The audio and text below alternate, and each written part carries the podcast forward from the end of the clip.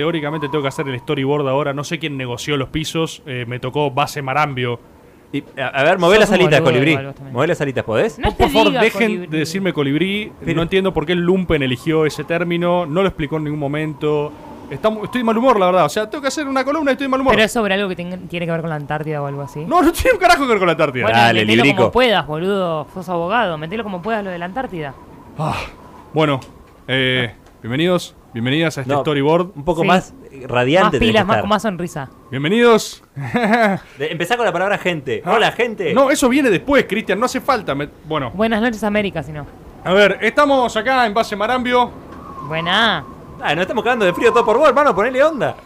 Vamos a hacer un storyboard Esa. que es Ahí va la segunda. el Vale, vale, mejor, el mejor, el mejor storyboard que he hecho hasta ahora. Ahí está, ahí les gusta más. ¿Estás seguro? Mirá que yo he escuchado Están- muchos muy buenos. Se eh. están acercando unos pingüinos, es rarísimo esto, boludo. Viva Néstor. Bueno, cuestión. Mira, yo sé que hay storyboards muy buenos, pero Sí. eh, este es la mejor historia, creo yo, de las microhistorias nacionales. ¿Sí? ¿Me Bien. entienden? Bien, la o sea, no es, una, no es una cosa grandilocuente, es más una cosa de microtrama. Es la mejor anécdota. Claro, es la mejor historia así, relato chiquita. Bien. Eh, ¿Y por qué? Básicamente porque es lo mismo, pero lo mismo que se hizo en la serie Game of Thrones. Yo, Yo no la vi. ¿vos no la viste? Está buena, ¿no? Está buena, salvo el final que la cagan. Eh, voy a hacer una pequeña advertencia. Igual no creo en estas cosas, pero la verdad es que sí. O sea, voy- está lleno de spoilers lo que voy a Sí. decir. ¿sí? Así que si hay alguien que no vio Game of Thrones y le importa esto. No, pero eh, ya no la van a ver. ¿Se Titanic. puede poner una música de fondo en Marambio? No se puede cambiar esta onda, es insoportable. No- Dale, no- es boludo, autóctono, adaptate un poco hermano. a la gente de Bueno, Y acá del lugar. vayan adentro. Perdón, sí, está bien. Dale, si no entremos al iglú este. Ay, hermano. Dios, es Eh, súper eh, incómodo. Estas Está, casas naranjas siempre quise saber cómo eran por dentro. Ah, está ambientada. ¿Qué? ¡Wow! ¿Qué es un telo esto, boludo? Che, ¿qué onda tiene este iglú? Che, medio raro, me parece. Los pingüinos también están acá. Igual no es un iglú, es una base. Bueno. Por- Bueno, de última después ponemos la lista La de verdad que ahora me siento mucho más cómodo y sí les quiero contar la historia de el Jon Snow argentino. A ver. ¿Cómo arranca esto? Juan el Nieve. 29 de julio de 1813, un niño nace en la provincia de Santa Fe y es anotado como huérfano con el nombre de Pedro Pablo. ¿Sí? No se esforzaron mucho, eh, Mil- Pedro Pablo. 1813. Bíblico. 1813, Pedro Pablo, similar a Jon Snow, ¿no? Nace un, hay un Sí. huérfano, bastardo, ¿quién mierda es este? No sé, anótalo. ¿Qué es lo que pasa? Inmediatamente este niño, Mm. Pedro Pablo, es adoptado por una tal Encarnación Escurra, No la esposa de suena. Rosas.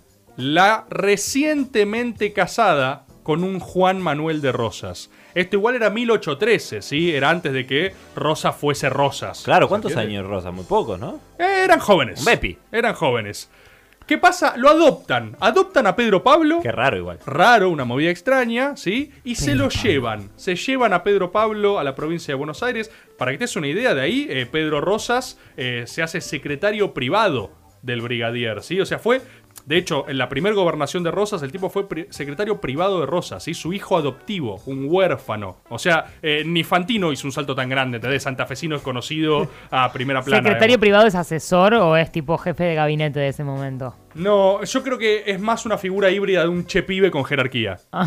¿Sí? Le abría las cartas. Claro, pero bueno. De Rosas, del brigadier, Sí, no es menor, bien. ¿sí? ¿Se entiende? Sí, sí, el tipo sí. aparte adopta el apellido Rosas, él no es solo eso, le da su Pedro apellido. Pablo de Rozas. Pedro Pablo Rosas. Sin Llega 1833 y Rosas, no sé si recuerda, igual la historia no es central de esto, pero se va a uno de esos retiros enigmáticos al desierto. Viste que Rosas tenía esta cosa de Sí. soy gobernador, ahora me voy. No, si no me dan los plenos poderes, eh, me van a necesitar, me voy al exilio, soy enigmático. Tiraba la, cañita de pescar, ¿no? Sí, Pescaba ahí. siempre, siempre. Le gustaba esa mística. El chabón era muy exitoso en las campañas con el indio. Recordemos que la política rosista en la frontera con el indio era de negociación y de agresión. No el fue indio después. Solari decís. Ah. Exacto, sí, está todo relacionado. Ah. No era lo que vino después con Roca, con el megagenocidio que hizo, eh, Sí. sino que era una cosa de. Más negociada. Eh, con vos transo, está todo bien, cacique, nos llevamos bárbaro, buenísimo. Hay otro que son unos ¿Estás para un clientelismo o estás para.? Claro. También había mano dura, ¿eh? Si son unos cacique hiperdenso, tipo, bueno, mira, te voy a cagar a palo porque puedo, Bien. ¿entendés? O sea, no estás entendiendo la negociación. Pero tenía esta cosa, ¿sí? ¿Qué pasa? Le dice algo a Pedro Pablo, a Peter Paul. Peter Le dice, Paul. Al término de esta campaña, yo voy a contarte algo, Pedro Pablo. Te voy a contar tu origen verdadero. Eventually. ¿Sí? O sea, I'll tell you. no sé si me siguen, pero esta es la misma escena que Ned Stark Sí. le dice a Jon Snow antes de que lo hagan pija. Ned Stark, básicamente, ¿sí? Pero le dice, yo te voy a contar eh, un poco de tu madre, ¿no? Le tira como esa frase en su Igual que momento. pesado, contámelo ahora. Bueno, pero a todos les gustaba esta mística, ¿sí? Esto es, esto es tal cual. Te lo voy a contar. Pateaba la pelota para adelante. Le hacía lo mismo que a la constitución con los federales. Es tipo, Claro. no, no, esto ya lo vamos a ver. Sí, lo de la. Dora lo vamos viendo, querido. Ahora, el mes que viene, charlamos. Sí. ¿Qué pasa? Efectivamente, cuando vuelven y Pedro Rosas cumple 20 años, Rosas lo siente y le dice, ya cumpliste la edad que tu padre me pidió que tuvieras para Uh. que te diga esto. O sea, se complejiza la Estaban trama. jugando a Egipto y no les daba la nafta. Se complejiza la trama. Le había un pedido particular de su padre. ¿Qué le dice? Usted, le dice Rosas Sí. a su hijo adoptivo, usted es hijo de un hombre más grande que yo. Rosa, imagínate esta escena, ¿sí? o sea, se te sienta el Colorado Rosas, tu papá adoptivo, y te dice, te voy a contar la verdad. Luke. Ahí le cuento una historia, la historia de María Josefa Escurra. Pedro Pablo dice, sí, la tía. La tía Josefa. Claro. La tía Josefa. Él le cuenta que su tía en realidad estaba casada por obligación ¿Con de quién? su padre con un primo de ella, o sea, un Uh. mambo muy Targaryen todo esto. Sí. Era un amor que ella no deseaba. Y cuando fue la Revolución de Mayo, su tía se exilió de vuelta a su patria argentina, abandonando a su marido y enamorándose de alguien. ¿De quién? Está hablando de la tía, ¿no? Me siguen hasta ahora, María Sí. Josefa Escurra. Esa persona, esa persona que raptó a ¿Qué su hizo tía, esa puta? esa persona se fugó con nada más y nada menos que Manuel Belgrano. ¡No! Sí, te acabo de caer la ficha, Cristian, porque vi tu cara. Pedro Pablo Rosas No. era hijo bastardo de Manuel Belgrano. ¡No! Sí, veo las caras en la cabina, no lo pueden creer. Visibilicemos entonces Belgrano, tan queer, tan queer, padre abandónico, y Rosas, tan malo, tan malo, padre presente y adoptivo. Le ¿Eh? dice, Memoria completa, loco. Vos sos Rarísimo. hijo de un hombre que ha fundado esta nación, sos hijo de Manuel Belgrano Che, alta crianza el guacho. y Josefa Escurra, o sea, la tía, tía. lo que él creía que era su tía. No. el abuelo. ¿Qué ¿Viste el abuelo y la abuela? O sea, no sé si les cae la ficha con esto, pero es literalmente la misma historia que Game of Thrones, ¿eh? O sea, Jon no la vi, pero estoy segura de que es cierto. No, es que, pero te juro, eh, es, eh, es un calco. Es, se lo lleva eh, la, la hermana de Ned Stark, que se presumía que la había raptado Rhaegar Targaryen, o sea, Manuel Belgrano. Sí. Los encuentra, el chabón vuelve con un bastardo. Ah, es un pibe mío, lo adopto. Y era hijo de otras dos personas. Ahora, el pibe le corría por las venas sangre escurra y sangre Belgrano. Era Rosas y Belgrano. Ahí le cuenta la historia. María. ¿Se entiende? Si no se entiende, dígame porque es una locura, ¿eh? Lo más parecido que, que conozco y lo que intento pensarlo es tipo Mufasa, el Rey León, pero no va por ahí. No es, Es que Hamlet. es como si es como si creías que eras hijo de otro y te dicen sos hijo de Mufasa, ¿entendés? O sea, es al revés. Claro. Es, es el Rey León con un nivel de complejidad mayor, digamos. Claro, es la Eras hijo de un león cualquiera y te dicen no. No, eras hijo de, Mufasa. No, eras hijo de Mufasa y te dicen, no, ¿sabes qué? Tu, tu papá es Scar. ¿Qué? Entonces, le dice, María Josefa, Tranquila, de hecho, Elisa. conoció a Belgrano cuando ella tenía 16 Retirada de la años. Fue como su amor de la infancia y después su padre la obligó a casarse con un primo español, ¿entendés? Una cosa horrible. Igual de la la época llevó, estaba además. todo bien. Que se la llevó además, está todo bien un desastre, sí.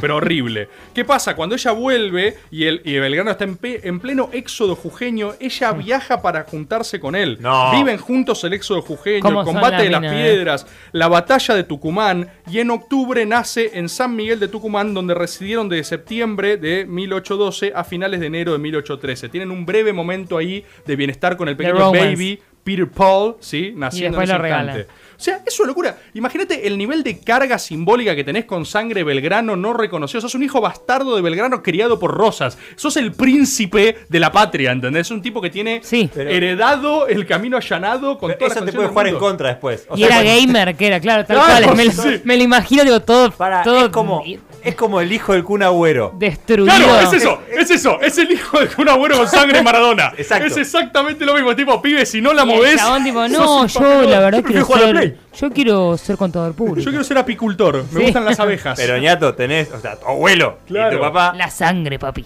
Bueno, Rosa básicamente con esta charla hiper conmovedora, o sea, lo que debe haber sido esta escena, ¿entendés? Le dice, vos, yo entiendo, vos sos hijo de alguien que ha marcado esta patria, es un apellido muy honroso, Belgrano. Pistas, la bandera. no, no, todo, todo. Vos sos No, ahí se lo dice, ¿eh? Ah. O sea, acordate que ahí se lo dice, porque aparte fue un pedido expreso de Belgrano. Fíjate también que enroscado Qué Belgrano. pesado. y pará, ¿y Belgrano, dónde estaba la Belgrano? No, Belgrano ya estaba, ya fue Belgrano. Se murió de sífilis, Belgrano se borró, no lo fue a buscar nadie, tuvo otra hija por otro lado también. O sea, un desastre Belgrano en ese plano. La digamos. barrileteó. Igual Sí, la no existía el dulce de leche, o sea, ¿por qué iba a existir la paternidad? Bueno, el chabón muere de sífilis y todo, pero efectivamente lo primero que sale a conclusión es que hubo una relación Belgrano-Rosas. O sea, Belgrano le pidió a Rosas Imagínate esa escena, guacho. Cuando- Cuida mi bebito. cuando sea mayor de edad decirle quién fue su padre, ¿entendés? O sea, todo Pero eso ¿por qué tiene. haces cargo vos en vida, Sorete, Belgrano, la verdad?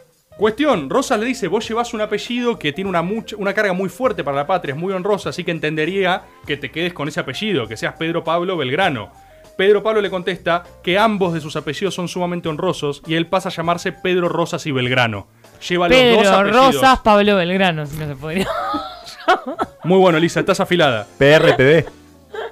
La cuestión, después de esta expedición donde el tipo resuelve su identidad y se dice Pedro Pablo Rosas Belgrano, ¿sí? Soy todo Sí. eso, toda esa es mi carga. Al chabón lo hacen juez de paz en azul, ¿sí? En permanentemente diálogo con la frontera con los indios. Claro. O sea, en algún punto Qué él cerca que está. sigue la política de su padre adoptivo, sigue el legado de Rosas con una política Claro. de amistad con los indios. Esto es lo mismo que Jon Snow yendo al muro y negociando con los salvajes. Sí. Es exactamente lo mismo. Lo mandan al muro a Me conciliar. encantaría haber visto eso. Lo mandan al muro a conciliar con los salvajes y a llevarse bien. Es una política de consenso en un momento donde eso empieza a caer en desuso. ¿Viste? Pero yo pensé que la, que la serie esa que están hablando, ¿cómo se llama? Game of Thrones. Que era gente desnuda luchando. ¿Está bueno? ¿Tiene una trama? Está Está buena, la cagan al final, así que no hace falta, con esto ya te sobra. Listo. Después de Caseros, cuando cae Rosas y es exiliado, fíjate esta escena, o sea, es literalmente lo mismo, o sea, le tiene que pagar derechos de autor, no sé a quién le pagas a Argentina. A Felipe Piña. Sí. No, a Felipe Piña no. Sí, sí, sí, sí.